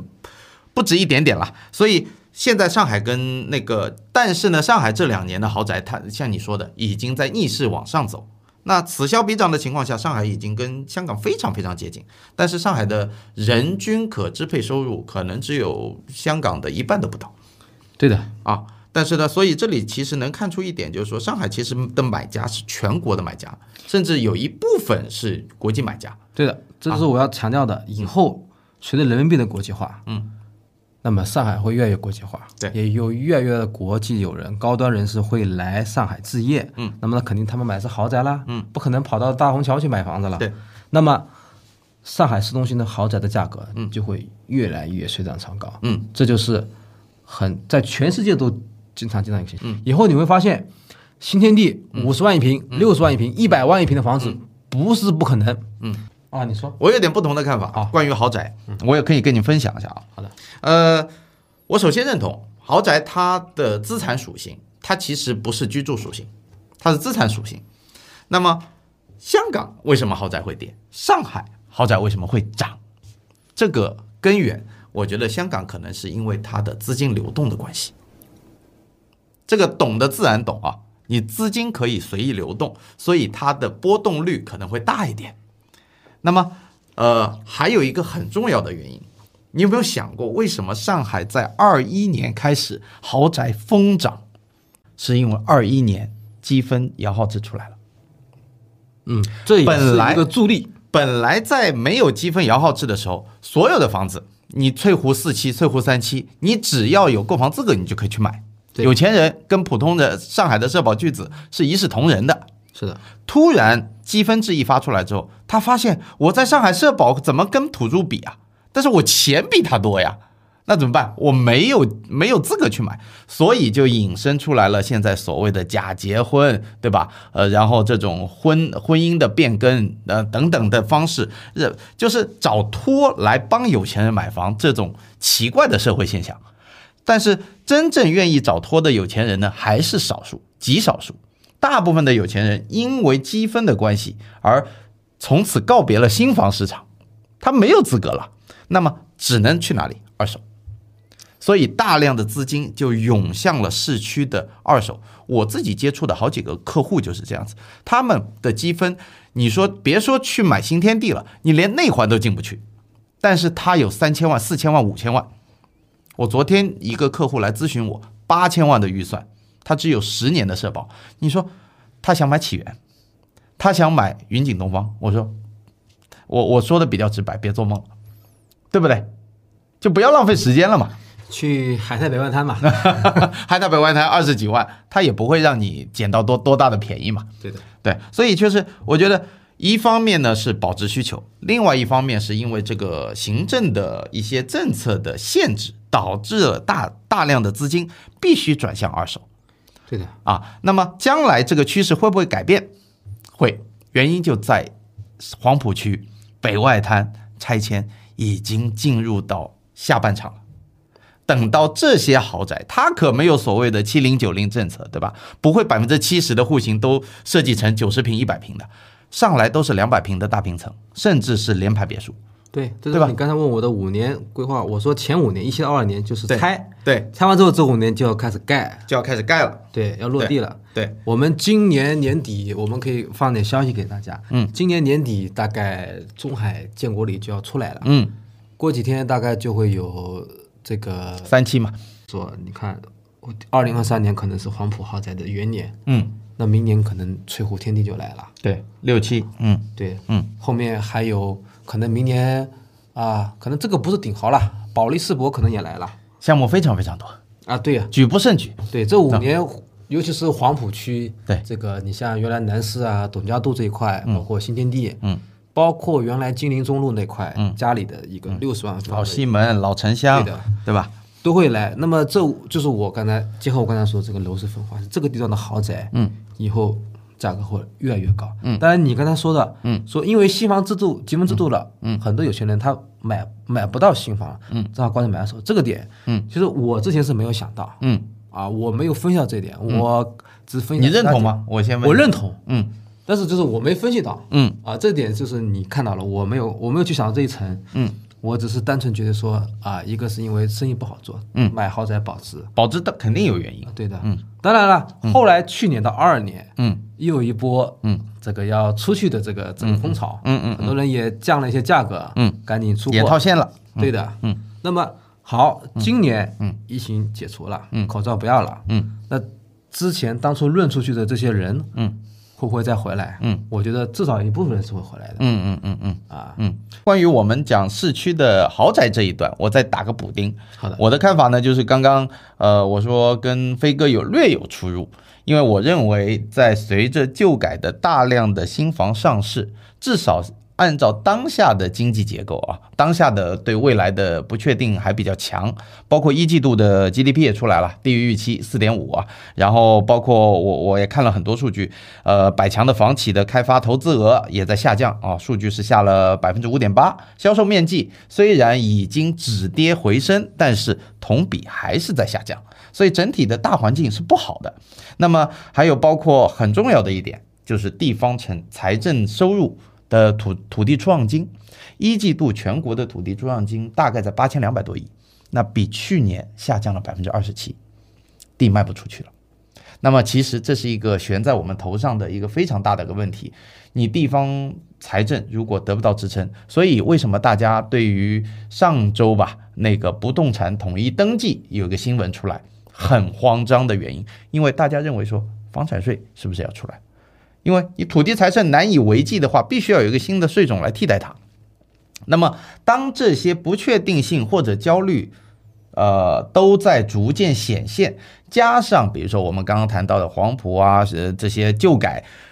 集中供应量元年开始出现的时候，有没有这么足够的资金来填补这些大量的豪宅？我觉得我现在还是打个问号的。也，但是有一点我观点跟你保持一致的，就是说，在核心地段的豪宅，它涨它比别人涨得多，它跌比别人跌的少。但是我认为它会经历波动，它不会一路高歌，这是我的看法啊。那跟你有一点区别。啊，那是肯定的。全世界所有的豪宅，哪怕曼哈顿中央公园那边，对，它也不可能只涨不跌。对，这这这是不可能的。看，对啊，那么只是哦，我我认为哈，就是我为什么我的观点跟你不太一样，就是我认为，第一，上海那是全国的有钱人非常的多，非常的多。人家可能都不需要贷款嗯啊，捐款就可以，嗯甚至我说夸张点，他还说，哎，我能不能加点钱，嗯你帮我买一个好的楼王，嗯或者你加点钱，你给我装修的好一点，嗯，甚至有这样的奇怪的要求。对，所以我认为上海的豪宅不缺买家嗯啊，甚至贷款都不要，几乎就全款了。嗯上海内环的豪宅为什么房价那么高？啊嗯其实很大的原因就是为什么为什么那么高？上海和其他城市不同，嗯上海有一个很大的租界，嗯，原租界。嗯对，嗯租界的这个历史、这个文化、这个底蕴对上海这个价格是有很大的支撑的作用的。嗯你换了一个城市，哪怕经济比上海发达，嗯，收入比上海高，嗯，它可能同样地段它卖不了上海的价格，没有为什么，沉淀嘛。因为你没有沉淀，没有历史，嗯嗯你只是一个现代化工业的一个产品，嗯啊，我干了一个六百七百平的大平层，嗯然后怎么层高多少，还有你们还有泳池，还嗯有各种，还有可能高尔夫，嗯，都有，嗯，但是你可能卖不到这样价格，对，因为买这里的有钱人，他认中的一个是圈层，一个是这里，嗯，这是历史的底蕴，嗯，为什么那些老洋房能好几个亿的小目标嗯能卖出去呢？嗯，你你觉得那个居住的品质和质量，嗯，能跟现在的房子比吗？嗯，到处都是蚂蚁，嗯，这个这对里破了，那里补了，对那里修了，那里要要要要重新要要盖一下，对不然都要塌了。对，人家买的是历史。人家买的是历史对啊，这是谁谁哪个民民国名人住的住过的地方，对，啊，这个还有一些当时用过的一些物件啊还在这里。嗯，哎，这个一出门啊，梧桐树，嗯，年轻人在这里打卡拍照，嗯，哎，这种感觉就不是一般的豪宅能比的。嗯，这是我为什么我跟你不一样，是我认为，当然肯定不能一直涨了，嗯，涨到一百万、两百万这是不可能的，但是五年之内，嗯。像新天地这种地方，嗯，二手房涨到五十万是毫无压力，哎，我觉得是新天，因为已经接近了，实实事三求十是。三十几万了，成对交吧价前两天不是辟谣吗？说那个不是、呃不是某位基金大佬买的四十几万的那个翠湖四期嘛？嗯，所以我觉得这呃像这种稀缺性的资产的话，它的定价权不在普通人手上。对的，所以这个就不用过于讨论了，就是看说穿了，看国家的贫富差距会不会继续拉开嘛。如果你继续拉开，不是共同富裕方向，那你这里上面上不封顶。那么总之来讲呢，就就就说大家对于豪宅的这个呃价格，我觉得不用去认为说它的天花板在哪儿，不要去猜。啊、这个真的猜不清楚。但是有一点我是很清晰的，就是豪宅呢，它的现在的现价，我是非常不认同的。特别是对于这种三千万、四千万以上的东西，像你说的，有钱人三千万跟三千五百万，它有区别吗？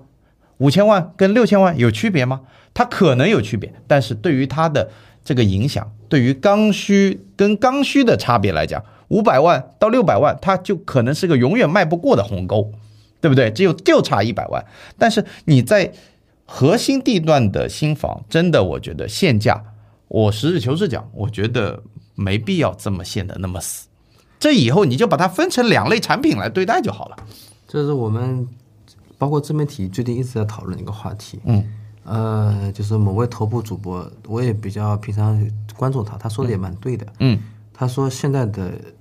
上海市场新房市场一句话总结就是，贵的房子卖便宜了，便宜的房房子卖贵贵了了。对，对，我觉得很多人我在群里问他们这句话什么意思，很多人并不知道什么意思，因为这句话不是有点对房产研究的人，他不能很快的知道其中的奥秘。就是大家觉得上海的内环的新房贵，然后郊区便宜啊，但其实如果从性价比的角度来说的话，上海的内环的新房是便宜的，它这个限价我们这里特指新房啊，啊，对我们特指二手不说对，啊，二手是市场价。嗯，我问大家一下，五大新城新房的联动价，嗯，你们觉得便宜吗？嗯，我觉得一点都不便宜。嗯，对，嗯，按绝对值比是比市区便宜。嗯，松江新城五万八、五万九，嗯，六万的价格，嗯，和比如说杨浦内环，嗯，十一万的价格差一倍嘛，差一倍。但它二手远远不止一倍。对的，松松江新城的二手最多七万，嗯，几乎如果你算上通货膨胀、大盘加上你的贷款利率，嗯，你可能还得亏一点，嗯最多是保个本儿嗯嗯嗯，啊。对，所以你看，奉贤现在新房能到五万三千六了，我记得有个盘，前段时间对，你们去看看那里的收入人群，那里的产业，你就会发现五万三，那真的只有本地人来接盘。嗯，奉贤就是一个很明显的本地人为主的一个市一个市场，不对管是新房还是二手房。对，松江也是很明显，对，在松江置业的人，他们基本就是本地大学生、大学城的这个老师啊，嗯，或者本地的一些学生，或者是本地人，嗯，就是很少有市区的客户，或者是啊、有钱的人会说，我来松江买一个大平层，嗯，这种人非常的少，是。所以郊区的二手的房价很难突破，所以嘛，对于郊区的房子啊，还有还有，其实不不限于郊区的房子。现在在上海买房，我我一直奉劝我的粉丝也好，听众也好，自住逻辑多一点，投资逻辑少一点。对的，现在的不确定性太强了，你如果抱着投资的逻辑，特别是加杠杆，对这个你怎么能判断未来会不会有再有一个黑天鹅？但是当你自住，你控制好自己的这个整的负债比例，你哪怕你买到郊区，你是自住的，亏一点或者说跟不上大盘涨幅，你心里是安心一些的。是的，啊，上海的应该说连二八定律都不合适了，以后一九百分之十的房子能保值增值没问题，百分之九十的房子也就那样了。对的啊，这个就是说，如果我们按照二手的倒挂来定新房的价格，嗯，我们这样倒推的话，嗯，我可以这么说，如果说黄浦区的价格现在是大概十六万多吧，嗯，我就按十六万算，嗯，那么松江的新房价格，新房的可能如果按同样的性价比说，可能四万都不到，可能才三万多，嗯你像金山、奉贤、临港这种三万多的价格，那都是大大的水分。嗯，那个地方二手就没有没有人买，除了本地人就没有人买。对，所以你说那么值三万吗？那么可能只有一万多的价格。嗯二手房就是一万一万多嘛啊，所以两万左右嘛， 是，所以这就是说，临港高一点点。那么再说下一步，为什么市区的房子卖便宜了？我们刚回答我问题，嗯，你说黄浦区的豪宅，嗯，太便宜了，十五十六万新房，啊，新房，嗯，那为什么为什么便宜？嗯，就像你说的，之前这个新政联动价可以说是比较匆忙推这个推这个这个政策。嗯，那么买黄浦区的房子的人都不是普通人，嗯，他们可以说不是刚需，嗯，甚至连刚改都不算，嗯，它完全就是一个改善，嗯，高端改善，甚至是我买这个房子我都不是为了自住，嗯，我就是为了一个配居置，为了一个社交，为了对保值配置，对那么这些人就脱离了市政府或者国家对于保障，嗯，居民有这个住房权利的，或者是有一套住房的，或者两套改善的这个基本的政策，嗯，他们这个这个阶层其实买房就是有点像买限量版、买奢侈品的一个一个这个或者是理财这个概念，它脱离了房子就是。中央说的“房住不炒”的这个基本的这个政策和属性，嗯，你就完全是另外一个赛道了。嗯嗯嗯，那么你再对它议一个新房限价的政策，哪怕你定一个十五万、十六万，你感觉很就很高了，嗯嗯，但是跟跟它二手的价格一比，嗯，那个倒挂那个差距，嗯，明显是，嗯，不符合市场规律的。嗯嗯那以后就像你说的，嗯，新房是不是？比如说吧，市区、浦西七个市区，可能是不是就先、先做个做个这个这个试点，嗯放开，嗯零价，可能一开始还是有零价，但是它会涨得比较高，嗯，一年涨个百分之十，嗯可能再过两三年直接彻底取消，嗯，啊，但是可能会有规定，面积一百五十平、一百八十平以上的，对小面积可能还是要有限价。对这个政策考验执政者的智慧，对非常考验执政者的智慧，对，怎么定能满足绝大部分人的希望和要求？嗯，不至于很嗯，被大家挨骂认为合理，啊、认为合理。嗯如果你一放开，嗯，放的太多了，嗯，新房要到二十到三十万了，嗯很多人就说你这个又是这这个在这个叫什么，就是推的又楼是市一百八十度转向了啊、又是暴 涨了，楼市要暴涨啊，了，对对吧？对，如果你放的不够，嗯，然后就觉得你这个政策推出来就没有意义。没有意义，我我们最后来聊一个和大家现在近期就是很关心的话题，就我刚刚提过的关于那个不动产的统一登记，因为这件事情呢牵动大家的神经，就是房产税是不是要来了？因为上海呢，大家都知道啊，如果了解一点呢，上海跟重庆已经试点房产税十二年了，二零一二零一一年就推出房产税了。但是呢，因为这个试点，说实话吧，我我个人了解下来是一个不成功的试点。原因很简单，因为它二零一一年之前基本是属于一个既往不咎的存量，它不管你，除非你发生了呃新购的住房，不然的话，你以前哪怕你有一百套房子，你也争不起来，不征收。那的其次呢，就是说关于那个上海的房产税的税率，它整体来讲相对呃，不管是你房产持有的租金啊，呃回报啊，还有包包括涨幅啊，其实是九牛一毛的。所以，真正从房产税这个源头试点下来，能呃，比起上海近几年的土拍的金额比，那那那简直都不是事儿。所以呢，将来如果说，比如说我们谈到的关于限制呃限价打开，然后二手房包括包括新房将来的核心地段，可能让它涨幅更高点。另外一个维度，你可能让这些豪宅或者是呃贵的房子，面积特别大的房子，你税负更高一点，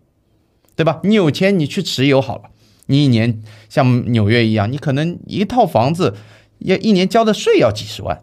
那如果是这样的一个情况发生的话，是不是对于呃你非要去限制他购买，要满五年社保，要加各种各样的枷锁来的更有效，而且是一个长治久安的一个效果？啊，我觉得，嗯，大家解读呢也不能说错啊，嗯，关系到自身利益，啊，也确实会有这种可能性啊。但我觉得它是一个全国的一个政策，并对不是上海的政策。对，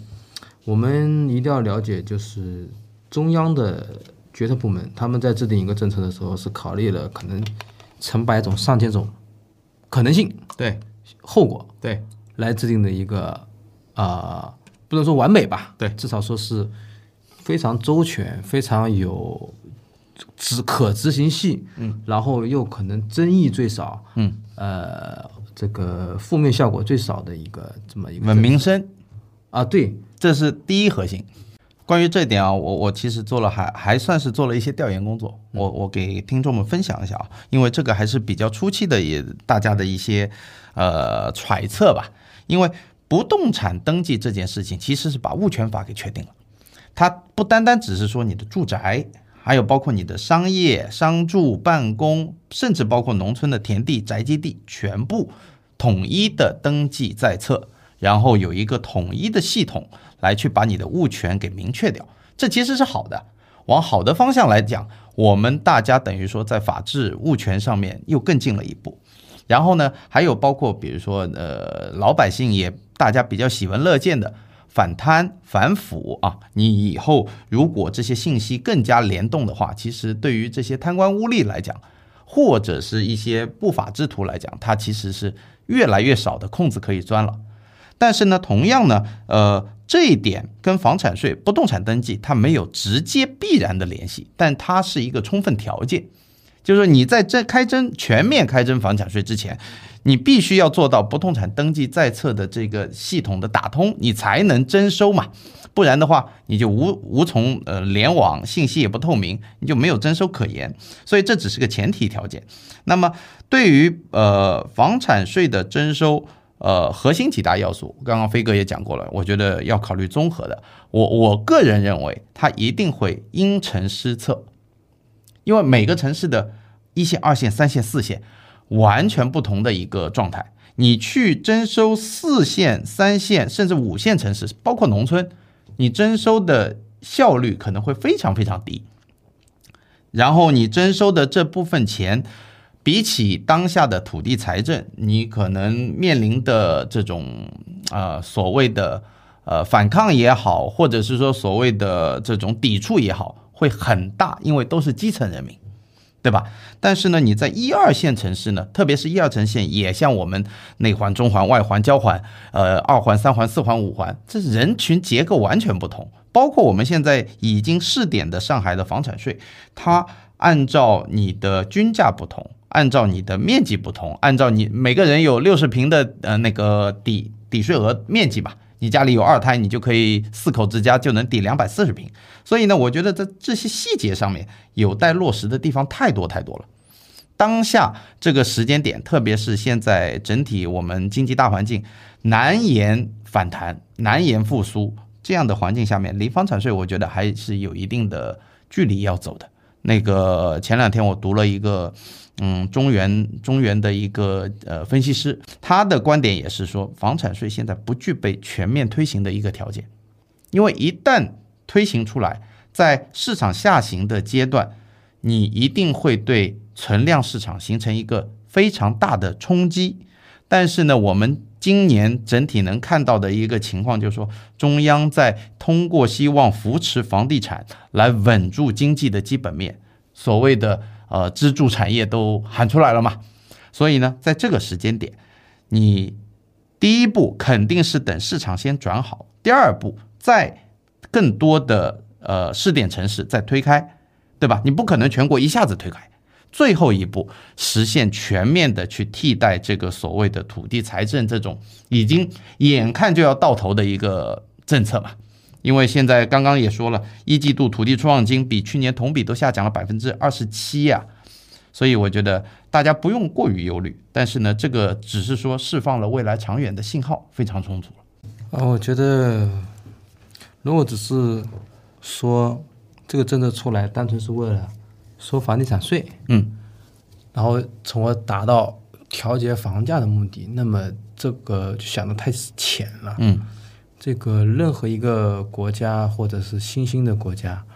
任何一个朝代，这个统治者都是需要去全面的丈量一下全国的土地啊。这个在我们中国历史已经几千年了，发生过很多这种同样的循环了。嗯我查清楚，就像现在大数据啊，嗯，我获得全国的大数据，多少人，多少土地，嗯，多少农民，多少士兵，嗯，多少商人，嗯，我才能更好的去调配我的资源，嗯，去优化我的这个，包括是产业啊、嗯规划啊、建设啊、人口导入，嗯，我全国一盘棋嘛，真正全国一盘棋。有了这个现代的互联网时代，有这个大数据的优势，我就可以做，以前是做不到，嗯，现在可以做到了。嗯，我丈量了土地之后，就像现在的，我登记了不动产之后，嗯，我可以知道一下全国，嗯，包括住宅、商办、嗯，写字楼，嗯，还有一些其他的类型的，可能包括部队的资产嘛，嗯，他都有一个比较清晰的认识，嗯，那么对他以后的改革、调整、制定政策法规，嗯，有很大的这个事实的依据。这个我觉得是非常重要的一点，可能大家都没想这一点。还有一个就是通过这个，就你说的确立了物权，嗯，然后接下来可能建立一个全国的统一的大市场。呃，当然了，也像你说的，需要因城施策。上海和拉萨肯定是两种政策，嗯，啊百分之百，两两种标准，嗯，对的。那么，嗯、问题来了，重点来了，就是这个政策，如果说房地产税，我们假设现在就落地了，啊，当然可能实际就像我们说的，不动产登记到房地产落户，我们就是到上海吧，嗯，可能有两年、三年、四年时间，嗯，但是我们想假设它现在落地，嗯，会对上海的房价有着什么样的影响？嗯嗯，我认为可能不会有太大的影响，因为他的初衷就不想让房价有太大的调整和波动，嗯不会因为说我制定了一个新政策，导致这个有房子的人对市场、对信心失去了，嗯，然后房价跌了，甚至崩盘了，对，那就你就违背了你做这件事情的初衷了。对，我初衷是要了解一下国家的不动产的情况，嗯，我登记了之后，我才能对每个城市做出不同的映射啊。这个小县城，嗯，房子多人少，嗯，我做一个什么政策？上海，嗯，这个这个人多新房少，我做一个什么政策？嗯，那么如果因为这个导致房价崩盘，嗯，那就违背了初衷。好，那房价会不会涨呢？嗯，我觉得大概率是不会因为这个调整而涨的。嗯，就是这个政策呢，假设说，嗯，就是我们再往细就说，这个政策是有什么样的几种可能性呢？嗯，一种是第一套，嗯，不管你多大，嗯，一千平、十平、黄浦区、崇明区，我都免税现在就是这样。啊。对，嗯，从第二套，嗯，可能我收个百分之几，嗯，从第三套开始，就收的很高。就说的很高，嗯，就是中央一直在说的，嗯，支持首套刚改善二套改善，但是三套以上的，嗯，不支持了，嗯，这嗯是一种，还有一种就是按照价格，嗯，来收，按照价格绝对值，或价格或者面积，嗯，比如说两百平以上的豪宅，嗯，我可能比一百平的要多收，嗯，你的价格是三千万四千万，我比那五六百的我要多收，对，我个人是认为按价格收呢不太现实，嗯，但是面积是跑不掉的，你这个面积不会大不会小，你价格是浮动的，嗯，那不管哪种可能，对对上海房价的影响，对，我想应该都是不会让它涨，嗯，可能会有点微跌，嗯，但是跌也不至于跌很多，也有限了。对的啊。哦，我倒是觉得说，可能就是像你说的，对惩治贪官污吏，嗯，这种就基本或者是房叔房姐，哎对吧？名下太多的，几十套几百套啊房子的人那他就成为负担了。那你负担，那你就需要卖啦。嗯，好，你尤其在上海，我相信这种人不少。嗯，那么你一卖，嗯， 二手房本来现在就这个行情了，，对，那是不是就往下会嗯有跌一了个冲击嘛。会有一个冲击？所以上海的政府的，就是说，呃就像你刚刚提到的，政府的执行力，你每个区跟每个区有差异，每个城市跟每个城市有差异。在我看来，我就认为上海的城政府的在总体上的对对于这些政策的制定的优化还有改变上面迅速高效。那总体来讲，我们还是对这座城市长远还是抱有希望的，对对吧？我仍然对上海长期看好。长期看好，我也是长线看涨。对的，嗯，我觉得二零三六嗯的奥运会很可能上海在这几年就会去申办，嗯已经有一点苗头出来了，嗯嗯嗯地块也留好了，对就在吴京那一块。嗯嗯那么为什么这个计划到二零三五呢？因为我认为二零三六他想要举办奥运会，嗯。然后二零三五要建成全球卓越城市。嗯，我的想法是，市政府的初衷就是在二零三五，嗯，上海就像我刚才说的，最终形态对，就是一个全球卓越城市，对是一个国际化程度嗯很高的对城市。对嗯在经过十二年的发展之后，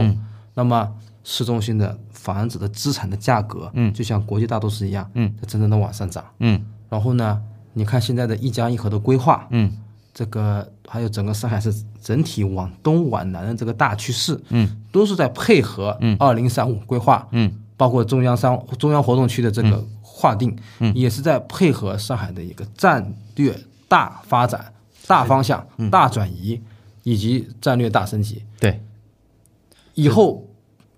在中国来说，上海这个城市绝对是我我我可以自豪的说，恐怕可能比北京还要再高一个能级。嗯，从经济维度，呃，从经济维度，对政治肯定是北京是首都，这个不用说了。嗯，那从经济维度，嗯，可能连北京都能甩开。嗯，现在呢，因为还在大拆大建的过程、初步阶段，嗯，可能你感觉好像北京这两年还有反超上海的趋势。嗯，我们到了二零三五，嗯，我们再回头看，嗯，不仅超过北京在经济上，嗯，超过香港，香港嘛，老已经超早过现在就超过了呀。可能后面还要超过接下法来目标可能是人均超过。对的，嗯，可能后面是东京啊，甚至是纽约，嗯，也不是不可能的。这就是我希望的改革，就是市区，尤其是豪宅，当然中小户型我们还是保持一个联动价的限价，嗯，豪宅我可以放开，嗯，让这个这个拿地开发商去行，你地价定高点，房子定高点，政府也有更多的土地财政，嗯，然后再加上我们以后的，如果说房地产税要落地，嗯，三五年之后落地了，嗯，真正开征了，不管是我们刚才说的一二三的那种选择，嗯，能够调节调节什么呢？嗯，让富人多交税，嗯，